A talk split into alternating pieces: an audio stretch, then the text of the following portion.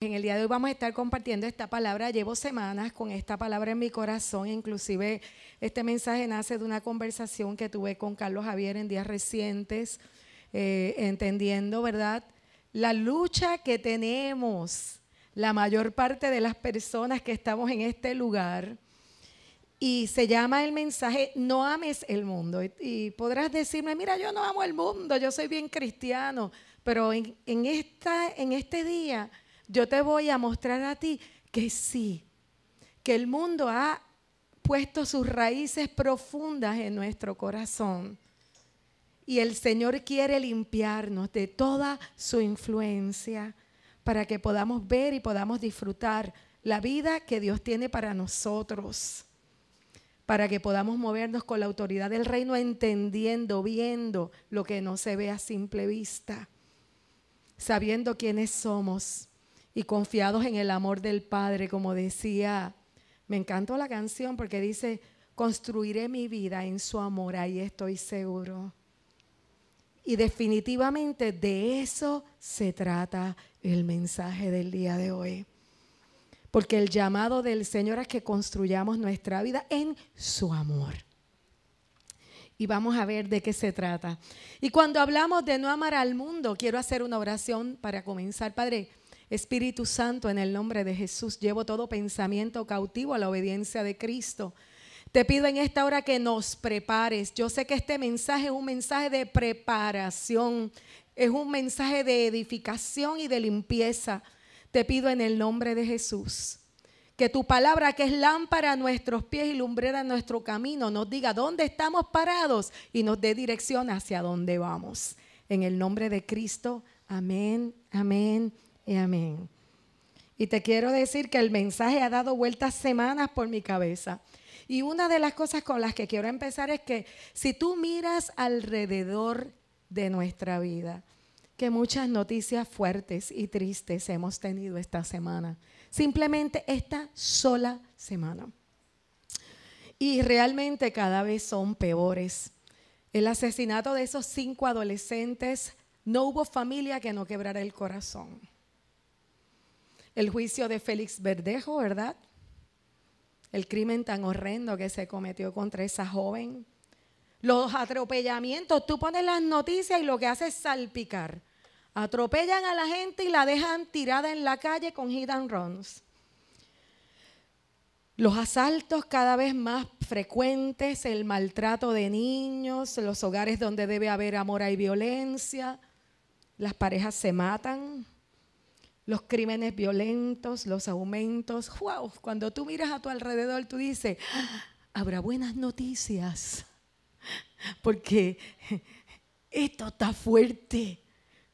Y yo te vengo a decir, hay buenas noticias. Y el cielo está hablando. Y Dios quiere que tú puedas entender y confiar en el amor del Padre hacia tu vida. Ahora, te quiero decir que la decepción es la norma cuando nosotros estamos esperando mucho de algo. Y quizá en cierta medida dentro de nuestra fantasía pensamos que la vida aquí en la tierra debería ser mucho mejor de la que estamos viendo, que debe ser buena. Pero la realidad es que tú y yo no debemos esperar nada del mundo. Nada, nada que facilite, mejore, adelante o haga avanzar tu vida o la del reino de Dios. Créeme que el mundo solo va a traer decepción a tu corazón. Y quiero tomar como base para este mensaje primera de Juan 2, del 12 en adelante. Y si me acompañas en esta lectura, pues vamos a ser edificados mutuamente en el nombre de Jesús. Y dice la palabra del Señor, les escribo a ustedes. Y quiero que por un momento pudieras pensar en el apóstol Juan, el amado del corazón de Dios, de Jesús, hablándole a la iglesia. Les escribo a ustedes, y esta carta es para ti en este día, que son hijos de Dios, porque sus pecados han sido perdonados por medio de Jesús. les escribo a ustedes que son maduros en la fe, porque conocen a Cristo, quien existe desde el principio. Les escribo a ustedes los que son jóvenes en la fe, porque han ganado la batalla contra el maligno. Les he escrito a ustedes que son hijos de Dios, porque conocen al Padre. Les he escrito a ustedes que son maduros en la fe, porque conocen a Cristo, quien es desde el principio. Les he escrito a ustedes los que son jóvenes en la fe, porque son fuertes. La palabra de Dios vive en sus corazones y han ganado la batalla contra el maligno. Y continúa diciendo, no amen a este mundo, ni las cosas que les ofrece.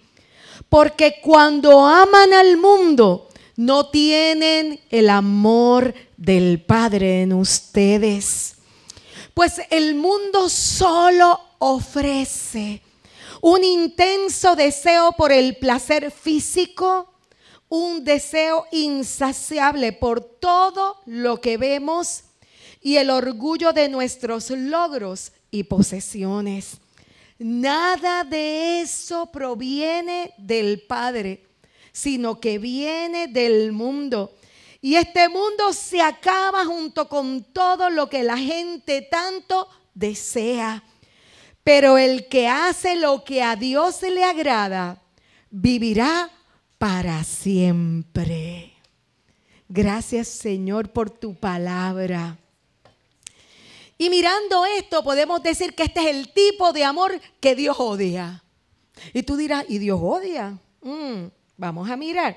Tenemos un problema porque esta carta es como si la hubiesen escrito para nosotros hoy mismo. Amamos el mundo, el mundo nos está seduciendo de manera continua, nos atrae, se arraiga en el corazón, de tal manera que sin darnos cuenta comienza a ahogar nuestra vida espiritual. Y tú que amas a Dios ni te das cuenta de que esto está sucediendo. Y poco a poco vas apagándote. Tu vida espiritual se empieza a secar. Esta carta no se escribió a gente sin fe, se escribió a los creyentes. La iglesia no debe ser conocida simplemente por lo que no aprueba. No hagas, no hagas, no hagas. No se trata de eso. Eso es religión. Nosotros debemos, ser voceros de la verdad. Voceros de la verdad. ¿Sabes por qué? Porque la verdad liberta. Debemos ser gente que vayamos tras el amor, tras la justicia, tras la esperanza y tras la libertad. No podemos ir detrás de todo. Y lamentablemente somos seducidos de manera continua a ir detrás de muchísimas cosas.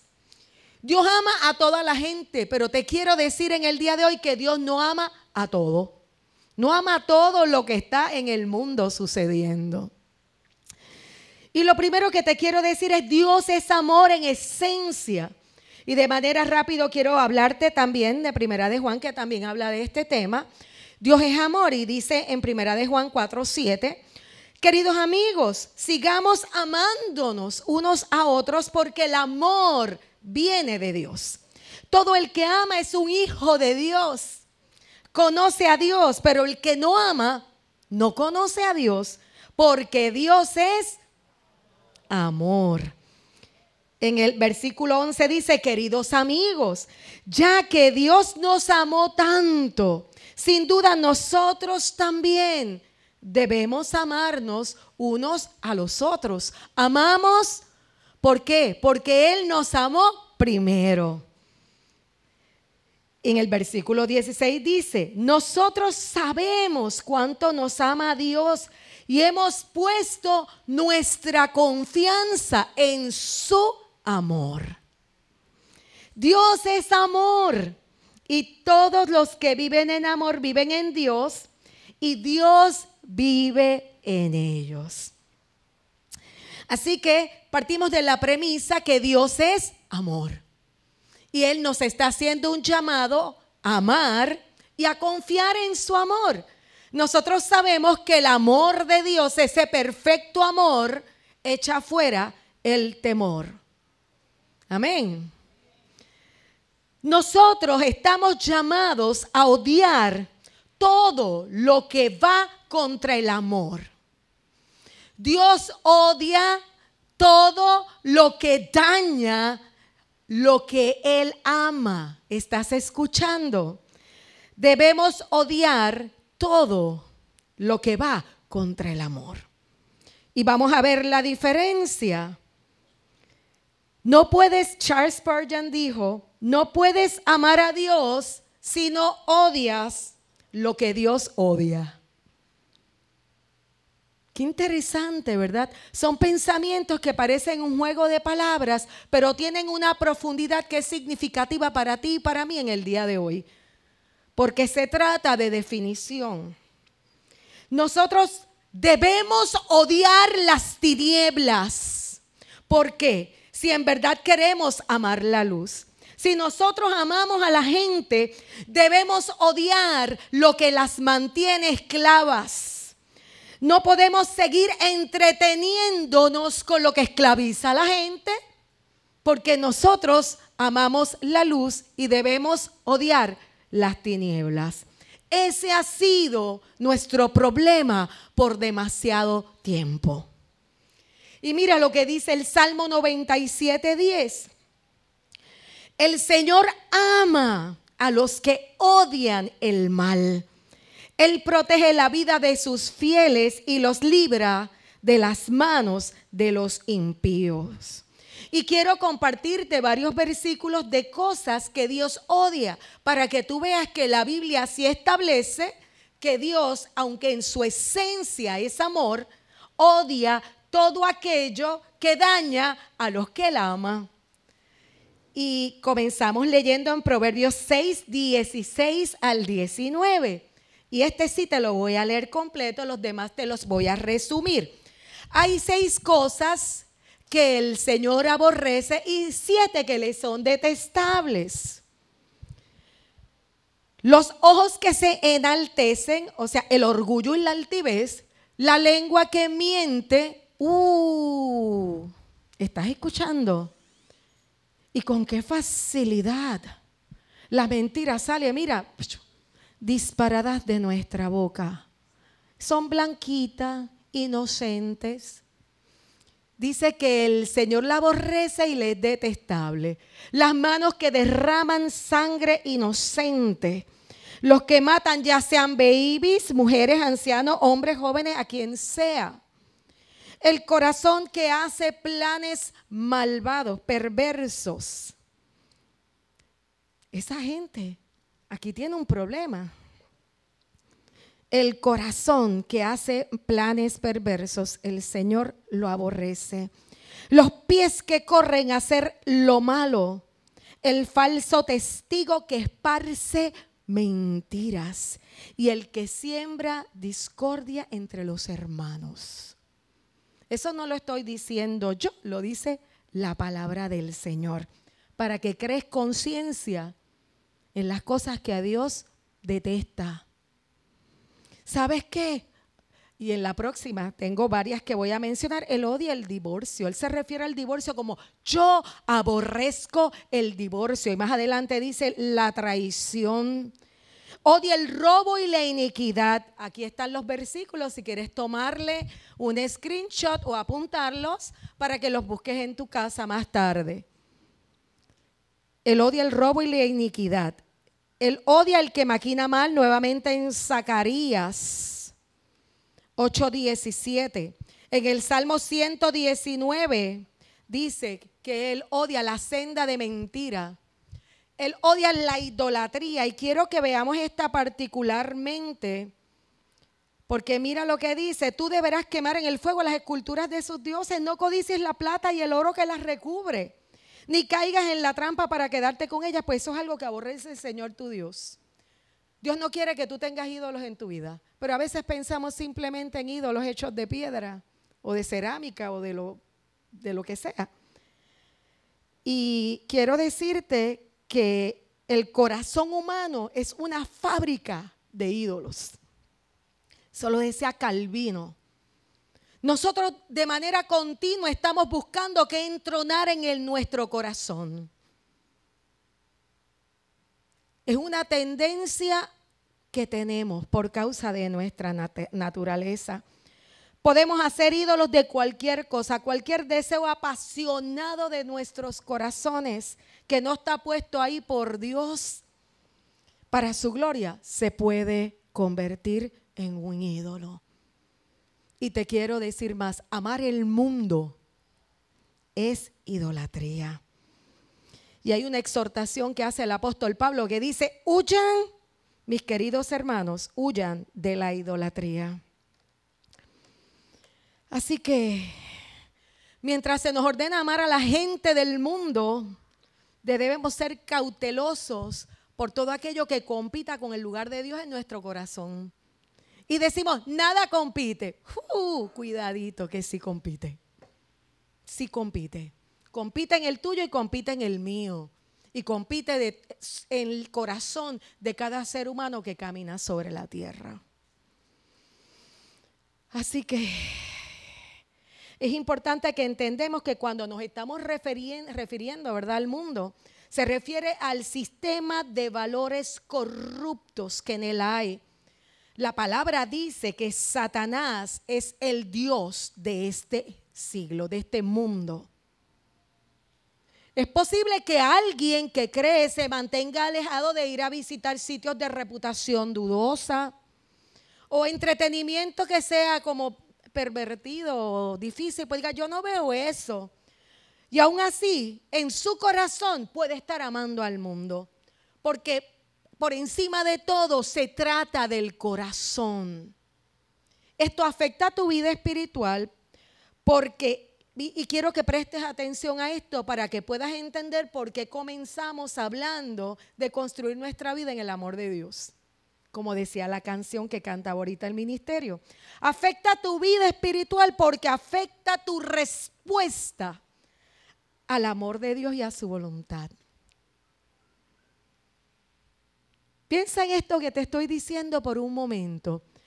Afecta tu respuesta al amor de Dios y a su voluntad. ¿Tú crees que Dios te ama tanto para que todo lo que pasa en tu vida haya pasado primeramente por el sedazo de su amor, por el filtro de su amor? ¿Crees verdaderamente que todas las cosas sobran para bien en aquellos que aman a Dios? ¿Confías en Él de esa forma? que Él tiene cuidado de ti. Solo aquellos que han experimentado el amor de Dios pueden tener esta certeza en su corazón. Y me gusta mucho porque lo que estábamos leyendo ahorita, ¿verdad? Al principio, dice, el mundo pasa, pero el que hace la voluntad de Dios permanece para siempre. Permanece para siempre y buscamos palabras sinónimas, ¿verdad? Que tengan el mismo significado. Vivirá para siempre. El que hace la voluntad de Dios vivirá para siempre. Palabras que vayan con esta es persevera, por encima de todo, subsiste, insiste, perdura, continúa, resiste, aguanta. No importa lo que tú estés viviendo hoy, Dios te está dando una magnífica promesa. Si haces lo que a Dios le agrada, tú vas a vivir para siempre. Amén. Y tú me vas a decir, ¿y cómo yo logro eso? Porque eso se oye como difícil. Eso es como complicado, como yo vivo para siempre. Y quiero seguir leyéndote en Juan. Mira lo que dice. Ustedes, mis queridos hijos, pertenecen a Dios. Ya lograron la victoria sobre esas personas porque el espíritu que vive en ustedes es más poderoso que el espíritu que vive en el mundo. La victoria ya ha sido dada sobre ti que crees en Jesús, el Hijo de Dios.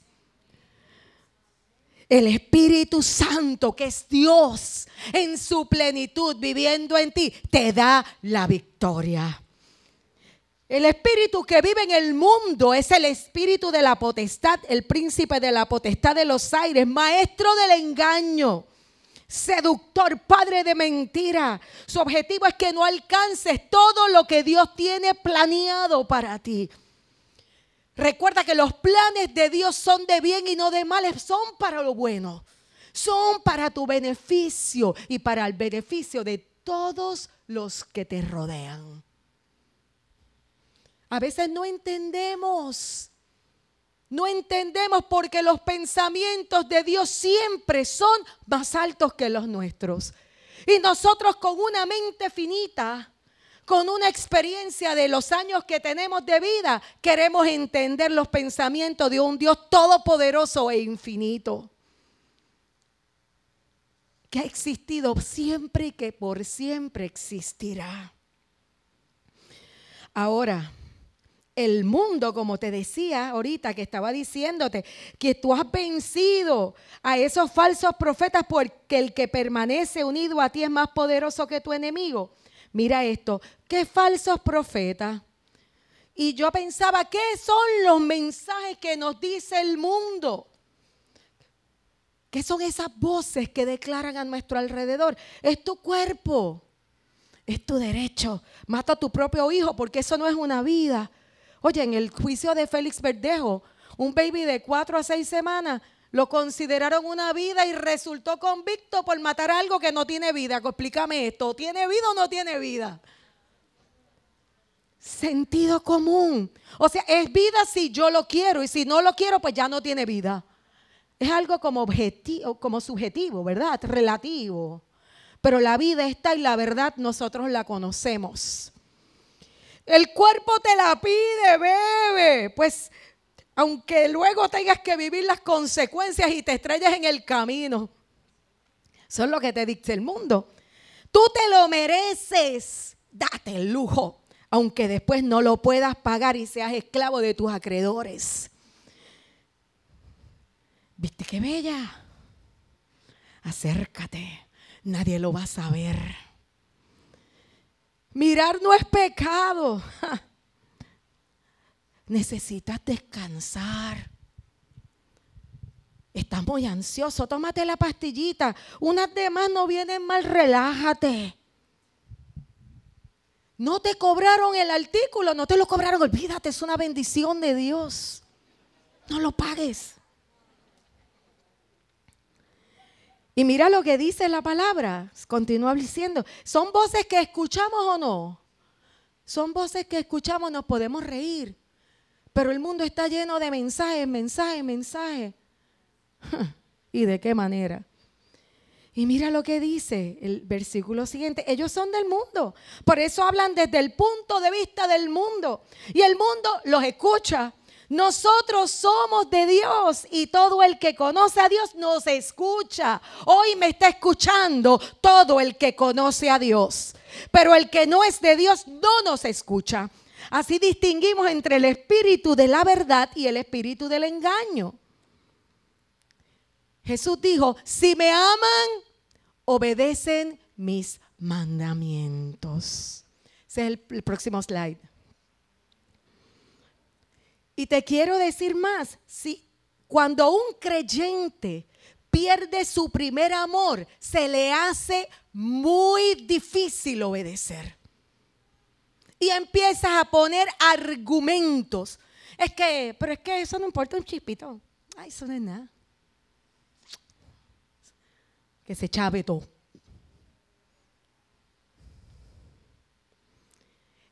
Es importante Iglesia, iglesia, yo te quiero decir que yo fui ministrada con este mensaje, preparándolo. Yo terminé el mensaje en el piso, postrada en la presencia del Señor. Porque el Señor habló a mi corazón y vi cuánto se había contaminado mi corazón. Y le pido al Espíritu Santo que haga lo mismo contigo en este día. Cuando un creyente pierde su primer amor, se le hace difícil obedecer a Dios. Cuando un creyente se desconecta del amor del Padre, se desorienta en el camino. Así que una señal para ti en el día de hoy, para ver cuánto amas al mundo, es la siguiente. Y si me puedes poner el slide, por favor. ¿Cómo respondes al amor de Dios? ¿Cuál es tu respuesta al amor de Dios? ¿Cómo es tu vida devocional? ¿Quieres conectarte con Dios? Porque cuando tú quieres a alguien, tú quieres estar cerca de Él. Tú estarías llamándolo, preguntándole, buscándolo, saber algo. ¿Qué tú piensas hoy? ¿Cómo te sientes? ¿No? ¿O eso es algo que no es normal? Cuando tú amas, tú siempre estás interesado. Los que son parejas saben que se llaman, digo, si se aman, ¿verdad? Y si no lo están haciendo, pues foméntenlo. ¿Se llaman qué? ¿Cómo estás? ¿Cómo va el día? ¿Qué has hecho? Señor, ¿cómo estás hoy? ¿Qué estás viendo? ¿Qué tienes para mí? Quiero hablar contigo. Te amo, Señor. Esa es tu vida devocional. ¿Cómo está tu vida devocional? Y tú, solo tú sabes. Tú sabes. A veces, eh, con un ratito hacemos la vida devocional, leímos algo, oímos algo y no sabemos ni lo que leímos. Pero lo hicimos porque cumplimos una cuota de religión. Y leímos algo porque había que leer para callar la conciencia de que cumplí la cuota. Pero realmente hay devoción en ese ejercicio. Y la segunda pregunta que te puedo hacer para que pienses cuánto amas al mundo, fíjate que te estoy hablando de Dios. La primera es cómo respondes al amor de Dios en tu vida y la segunda, cuánto haces la voluntad de Dios diariamente. ¿Cómo es tu conducta? ¿Tú vives por lo que crees? ¿Tus decisiones las basas en tu fe? ¿O titubeas en medio de ellas? Y quiero entrar un poquito más allá en, la, la, parte siguiente de este versículo, ¿verdad? De Primera de Juan 2.16, que fue como empezamos, ¿verdad? Hablando de que no ames el mundo. Y detalla exactamente lo que el sistema de este mundo, del cual su príncipe es nuestro adversario, promueve. Y dice, que ya lo leímos ahorita, pues el mundo solo ofrece un intenso deseo por el placer físico, un, un, deseo insaciable por todo lo que vemos y el orgullo de nuestros logros y posesiones. Nada eso, nada de eso proviene del Padre, sino que viene del mundo. Y me gusta mucho la forma tan clara que lo dice la palabra. En otras versiones dice el deseo de la carne, el deseo de los ojos y la vanagloria de la vida. Pero aquí se ve un poquito más claro, ¿verdad? Porque está explicado en palabras sencillas que podemos entender. Y cuando miramos los deseos de los ojos, un intenso deseo por el placer físico. ¿Puedes pasarla, por favor? Y quiero que veas que cada creyente que está aquí presente tiene una batalla, batalla con la naturaleza caída, esa que recibimos en nuestro nacimiento físico. Fuimos concebidos, ¿verdad?, por causa de Adán en pecado. Y nuestra tendencia natural era pecar. Cuando viene Cristo, recibimos un nuevo nacimiento, ¿verdad? Y ese nacimiento tenemos una nueva naturaleza que comienza, eh, eh, ¿verdad? Y es divina. Estas dos naturalezas, la naturaleza de la carne, la naturaleza del pecado y la naturaleza divina que recibimos, comienzan a batallar cada día de nuestra vida. ¿Estás escuchando? Sea, en ti hay una batalla cada día de tu vida. Y qué tú vas a alimentar lo determinan tus decisiones. Nosotros tenemos la responsabilidad de decidir cuál de esas dos naturalezas, que es la carne y el espíritu, vas a alimentar con lo que tú determines. Muchas veces solo un corazón obediente que ama a Dios se sobrepone al intenso deseo por el placer físico. Porque fíjate que no te estoy diciendo un deseito, no, te estoy diciendo intenso deseo por el placer físico. Y las necesidades están presentes en todos. Es como las saciamos el problema. ¿Nos controlan los deseos o nosotros los controlamos? Todos, todos lo hablan porque nos es común. El hambre, la sed y el cansancio no son malos. Todos los experimentamos, estamos vivos, ¿verdad? El hambre no es mala, pero la glotonería sí. La sed no es mala, pero la borrachera sí. El sexo es un regalo de Dios dentro del matrimonio, pero se convierte en inmoralidad cuando se utiliza de manera equivocada. Cuando le doy rienda suelta a todas las ideas que, está, que recibí del mundo, cuando se abren infinitas opciones para mi sexualidad y yo me contamino es el control de la vieja naturaleza en nuestros deseos de placer físico. Y miraba en estos días que ha sonado mucho con la película The Sound of Freedom, estaba escuchando a, Eduardo Verastegui. Este hombre un día tomó la decisión de que iba a vivir su fe. ¿Y sabes que esto le costó? La fama, la fortuna. Él decidió en su corazón que no iba a hacer nada que deshonrara a Dios. Le costó que le cerraron las puertas en muchas esferas.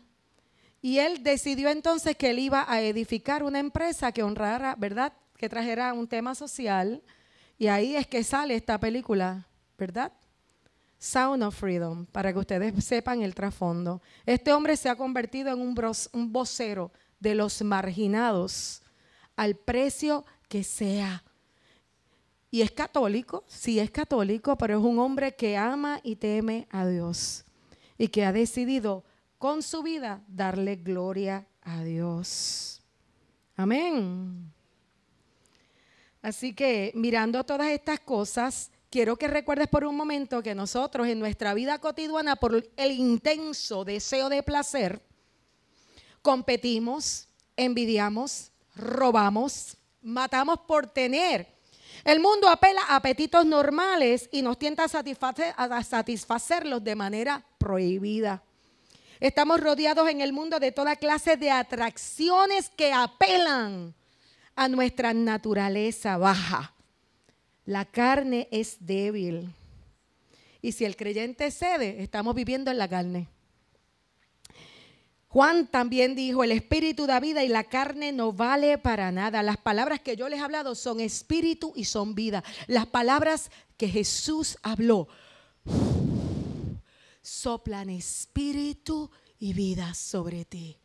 Tan necesaria para poder vencer. Número dos, un deseo insaciable por todo lo que vemos. Los deseos de los ojos son los, los, placeres que gratifican la vista y la mente. ¿Será por eso que la gente se pasa tantas horas en las redes sociales mirando de todo? Es un deseo insaciable por ver y ver y ver y ver. Y te quiero decir, te animo a que le pidas al Espíritu Santo que te muestre si tienes un problema con esto. ¿Cuántas horas estás dedicando a las redes sociales? Es un problema que tienen hasta los niños. Cuidado, alerta. Pasas horas al día viendo en las redes de todo. El Salmo 119 dice, aparta mi vista de cosas vanas. Dame vida conforme a tu palabra. Te pregunto en el día de hoy, ¿qué produce en ti lo que pierdes horas viendo? ¿Qué produce? Es vano, porque lo que es vano es lo que es improductivo. ¿En qué estás invirtiendo tu vida? ¿En cosas vanas? Viendo cómo matan la cucaracha, que si la culebra que brincó por la verja, que... La noticia del artista que a ti te importa porque tú no lo conoces, pero quieres saberlo todo. Y no solo eso, mira, tú sabes qué, que yo pensaba, eso es un deseo insaciable de verlo todo. Y como los algoritmos lo saben, ¿qué hacen? Te traquean lo que tú te interesa y empiezan a meterte. Y como tú quieres verlo todo, te ponen cosas para comprar. El otro día veía hasta un calzoncillo para la mano en un anuncio. Yo decía, pues real. Te venden, te venden hasta lo que tú no te imaginas que tú jamás hubieses comprado. Pero como te sale, te sale, te sale, tu mente dice, compra, compra, compra. Y terminas comprando y cuando miras a tu casa dices, rayo, mira todo lo que tengo para votar, porque no te sirve para nada. No te sirve para nada. Pero así vivimos. ¿Por qué? Porque tenemos un deseo insaciable. Y mira esto, el pecado, mira, eh, yo te digo que es una cosa bien tremendo, bien, esto es bien terrible. Los griegos y los romanos vivían para el entretenimiento y las actividades que les gustaba ver. Eso era el centro de su vida. Y nosotros estamos sobresaturados con las plataformas digitales, HBO, Netflix, Disney, Hulu, Prime, Facebook, YouTube, TikTok y sigue por ahí para abajo. Eso no se acaba. Y cada día se inventarán algo más para que tú estés pegado al, teléfono. Y una extensión de tu mano, tú haces así, no lo puedes soltar. Y es bien triste porque el otro día estaba viendo un artículo donde los niños hasta dormidos hacen así. Los niños dormidos, porque su cerebrito no está diseñado para estar metido en tecnología todo el tiempo. Ellos tienen que descubrir, disfrutar, experimentar la vida real. Pero los sumergimos desde pequeño en el mundo de la mentira y cuando crecen no saben vivir. Eh, el pecado de Acán, te quiero hablar de él, porque esto es un soldado en Josué 7. Este soldado pecó porque cuando ellos fueron a conquistar Jericó, estaban en la conquista de Jericó, el Señor les dio una instrucción, le dijo, no toquen nada, todo va a ser destruido. Y él vio, y él lo que vio, mira, dice, vi en el botín un hermoso manto de Babilonia, 200 monedas de plata y una barra de oro de medio kilo. Me deslumbraron y me apropié de ellos. Entonces los escondí en un hoyo que cabe en medio de mi carpa.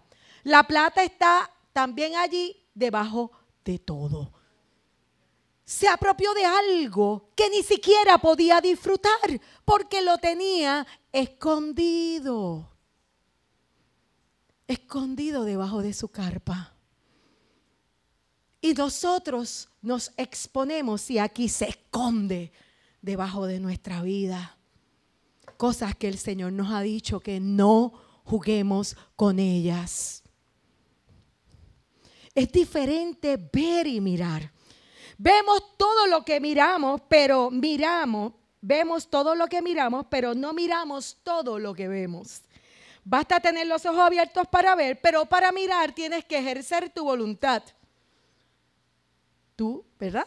Pasaste, viste, pero no miraste. Mirarte es detenerte y observar. Los ojos son la puerta de entrada a la mente. Tienes que tener cuidado con lo que ves. Tenemos una presión continua. Y el mundo quiere que tu mente sea programada para que tú pienses como el mundo piensa. Y si tú sigues mirando lo que no tienes que mirar, al final aceptarás, creerás y harás lo que estás viendo. Así que alerta. Y la tercera es el orgullo de nuestras de nuestros logros y posesiones. Esto es lo que ofrece el mundo, como estamos hablando. La vanagloria de la vida, los títulos, los logros, las carreras, lo importante que eres, el valor que otros te dan y el reconocimiento.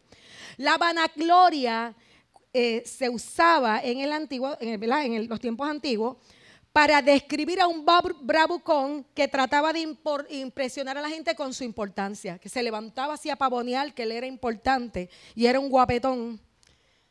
Es la gente que quiere sobrepasar a los demás en aquello que gasta o lo que obtiene o lo que tiene ya. Queremos que todos vean lo que son las casas, los carros, los muebles, las comidas que comemos, y como te decía ahorita, las ventas, que todo lo arropan. Están diseñados para ponerte carnadas, para que compres y vendas. La gente compra lo que no puede pagar porque se hunden en deudas irremediables para darse lujos. En gran medida porque quieren impresionar a la gente. Sacrifican la honradez y la integridad para conseguir notoriedad y sentirse importante. ¿Lo habremos hecho nosotros? El mundo dice cuánto tienes, cuánto vales.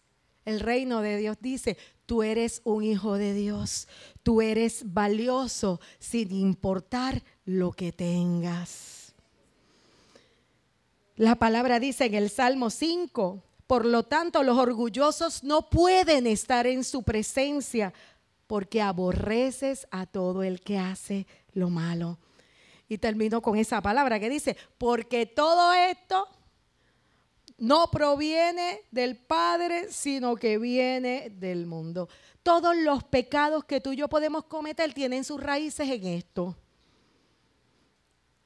Y sabes qué? Lo que hace el mundo y toda la proyección de todas las estrellas, de todo lo que brilla en las redes sociales, es para que tú te compares, como decía Ismael ahorita, y tú te sientas insatisfecho. Hacho, qué porquería lo que yo tengo. Qué mal. Mira eso, hacho, qué lindo le quede ese traje y a mí todos los pecados. Todo. Pon en tu corazón sentido de insatisfacción para que no disfrutes lo que tienes. Dios le dice a sus hijos que establezcan sus prioridades de acuerdo al sistema de valor eterno. Busquen primeramente el reino de Dios y su justicia y todo lo que tú puedas necesitar, todo te será añadido importante que recuerdes que la Biblia dice, nadie puede servir a dos amos. Pues odiará a uno y amará al otro. Será leal a uno, va a despreciar el otro. No se puede servir a Dios y al dinero. No podemos dedicarnos al mundo y a Dios a la misma vez. Es importante que nosotros entendamos que cuando venimos a Cristo, además de que somos nuevas criaturas, tenemos una nueva naturaleza, nos convertimos en ciudadanos de otro reino. Debemos vivir como ciudadanos del cielo. No somos de aquí, mira, nosotros es como, mira esto, es como si nosotros nos vamos de viaje. Oye, ¿cuántos han ido a Disney? Y cuando tú vas a Disney es otra cosa. Y tú entras a Disney y te empiezas a disfrutar todo lo que ves allí. Ese es el mundo real. Eso es una vacación, es una travesía. Tú no te puedes apegar al sistema de Disney, aunque hay gente que lo hace y viven como si fueran parte de los personajes, pero tú no te puedes apegar. ¿Por qué? ¿Sabes por qué? Porque tú eres un peregrino en ese lugar. Tú estás de pasada. Y puede verse chévere igual cuando te vas de vacaciones. Todo es disfrute y deleite. Pero escúchame, Nosotros somos ciudadanos del cielo. Nosotros no somos de aquí. Nuestra mirada no puede estar puesta en lo que tenemos aquí porque lo que estamos viendo es temporero. Aquí estamos viviendo un training. Tú estás siendo entrenado para que sepas escoger porque tus decisiones aquí tienen repercusiones en la eternidad. Aquí hay dolor, hay enfermedad, relaciones rotas, corazones lastimados. Gente, nosotros no somos de este mundo. Así que Pedro decía, les ruego que como extranjeros y peregrinos en este mundo se aparten de los deseos pecaminosos. Esto es temporero, que combaten contra la vida. Cada vez que pecas pierdes de la vida de Dios en ti. Recuerda, aliviana tu equipaje, vive simple, no acumules cosas que después las tienes que sacar de la casa. Aprendamos a vivir con simpleza. Y, y, como te decía ahorita, el amar el mundo hace que nuestro crecimiento espiritual se paralice y nos hace inútiles para el reino de Dios. Si nosotros aprendiéramos a, tener esta conciencia de lo que nos está seduciendo del mundo cada día y las veces que se nos doblan las rodillas. Tú sabes que mírate en un día normal, sé honesto contigo mismo. Sé honesto contigo mismo. Porque si algo Dios ama, Él ama la verdad en lo íntimo. Ay, tú solo con Dios. Mírate, dile cuánto amo el mundo. Cuánto estoy amando el mundo. Oye, que mucho brilla el mundo. Y no quiere decir que tú no disfrutes, nosotros estamos aquí. Pero es para que disfrutemos, pero que nada de eso se arraigue en nuestro corazón. Que el sistema del mundo no venga a determinar cómo tenemos que vivir. El llamado es hacer santo mientras estábamos en la adoración.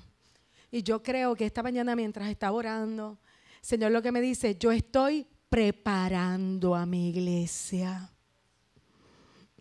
Yo vengo a buscar una iglesia sin mancha, ni arruga, ni cosa semejante. El Señor está llamándote a limpieza. Y yo dejo caer esta palabra sobre tu vida para que la atesores. Nuestro llamado es a ser santos. Vivimos en el mundo, pero no somos del mundo. El trabajo profundo que Dios hace al santificarnos sucede en el lugar secreto. ¿Qué quiere decir? Yo te estoy dando una palabra en el día de hoy. No es aquí a la vista de todos es en tu casa cuando tú estás en la presencia de Dios. Es en el lugar secreto donde están solo tú y Dios que Él te va a mostrar, que Él te va a hablar. Y como lo hizo conmigo, donde tú sientes la carga y caes rendida delante de su presencia. Donde no hay espectadores ni hay audiencia. Donde son solo tú y tu Dios. Tú y tu Padre que te ama tú y el Espíritu Santo que mora en ti, que te guía a toda verdad. Tenemos tres adversarios, el diablo, el mundo y esta carne. Tenemos que estar armados para resistir las presiones que estamos viviendo en un mundo vengativo, donde el enemigo no quiere que tú crezcas en gracia y conocimiento de Cristo porque en la medida que tú conoces la verdad, la verdad te hace libre. La verdad te permite moverte en niveles de autoridad, no de derrota. Y si estás viviendo experiencias de derrota, te quiero recordar que el llamado de Dios es que tomes tu lugar, porque ya Él te ha declarado más que vencedor en Cristo. Y vuelvo a preguntarte en esta hora, ¿cómo respondes al amor de Dios? ¿Cuánto haces la voluntad de Dios? Y hoy te recuerdo al profeta Oseas que decía, pues mi pueblo ha, ha sido destruido porque le faltó conocimiento. falta de conocimiento. Y tenemos entonces la crisis, el caos y no sabemos qué hacer. Lo primero es tienes que meterte en la palabra, en tu vida devocional. Tienes que llenarte de la palabra de Dios. Para entender la palabra necesitas, necesitas comunión con el Espíritu Santo. Porque el Espíritu Santo te va a guiar a toda verdad, te va a explicar todas las cosas, te va a mostrar a Jesús, te va a llevar a experimentar el amor que sobrepasa, ¿verdad? Todo lo que podemos entender y va a poner en tu corazón la paz en medio de los procesos que el mundo no puede dar. Necesitas la palabra y al Espíritu Santo. Jesús hizo provisión para su iglesia cuando oró por sus discípulos diciendo, no te pido que los quites del mundo, pero sí que los guardes del maligno. Ellos no son del mundo, como tampoco yo soy del mundo. Santifícalos en tu verdad. Tu palabra es la verdad. Estás seguro en los brazos de tu Padre. Solo tienes que enfocarte en Él y en su palabra. Él quiere darte la victoria sobre los sistemas de este mundo. Y mira cómo dice con esto concluyo. Mira lo que termina diciendo el apóstol Juan en su carta. Y sabemos que el que ha nacido de Dios no está en pecado. Jesucristo que nació de Dios lo protege. Y el maligno no llega a tocarlo. ¿Estás escuchando? El enemigo no tiene derecho de tocar a un hijo de Dios. Sabemos que somos hijos de Dios y que el mundo entero está bajo el control del maligno. Y quiero concluir porque ya terminé el mensaje. Haciéndote un llamado a que si puedes te pongas de pie conmigo. Quiero terminar con esta lectura de esta porción de la escritura. Está en Santiago 4 y es una confrontación directa y frontal de Dios para nosotros hoy.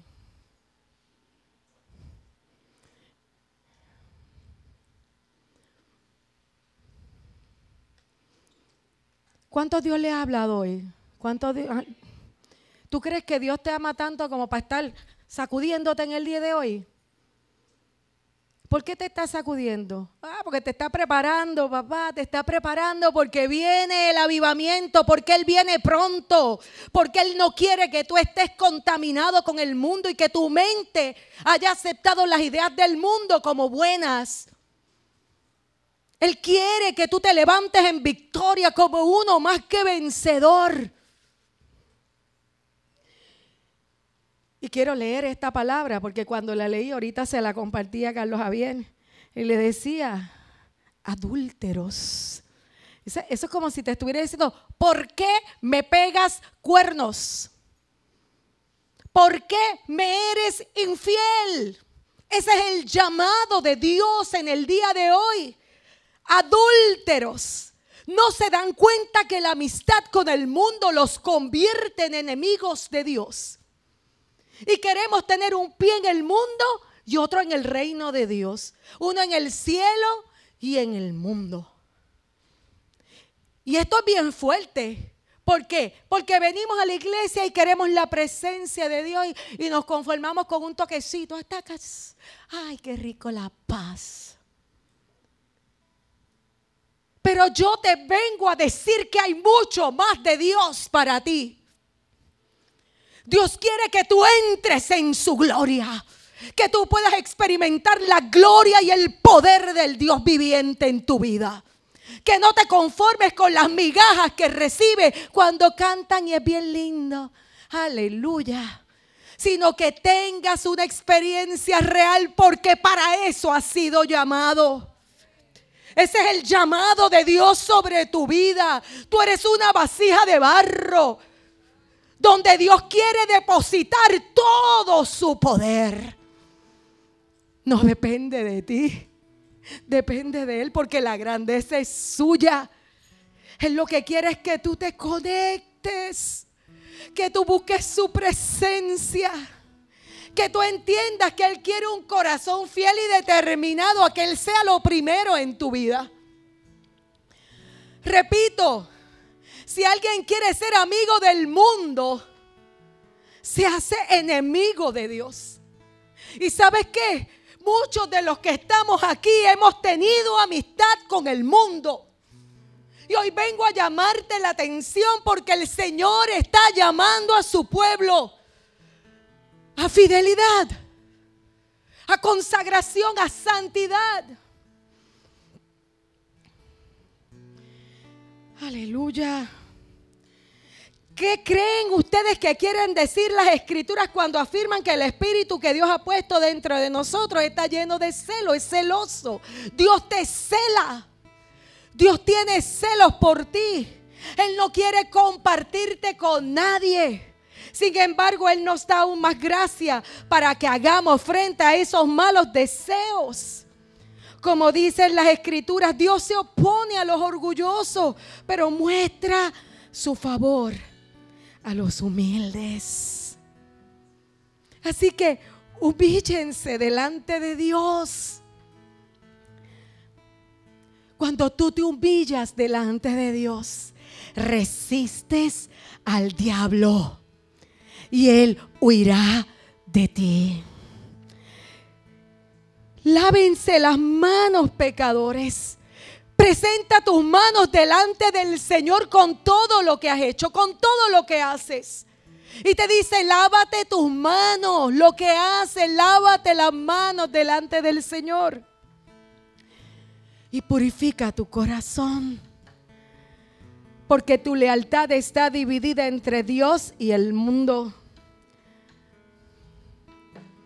Derramen lágrimas por lo que han hecho que haya lamento y profundo dolor. Que haya llanto en lugar de risa y tristeza en lugar de alegría. Humíllense delante del Señor y Él los levantará con honor. El llamado de hoy es acércate a Dios. Lávate las manos Purifica tu corazón porque hasta este momento han habido dos señores, el mundo y Dios, y tú tienes que escoger. Cuando habla de lágrimas, lamento y dolor, quiere decir que te arrepientas. Que en tu corazón tomes una determinación de a quién le vas a servir.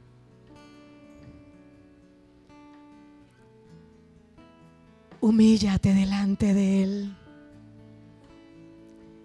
y Él te exaltará.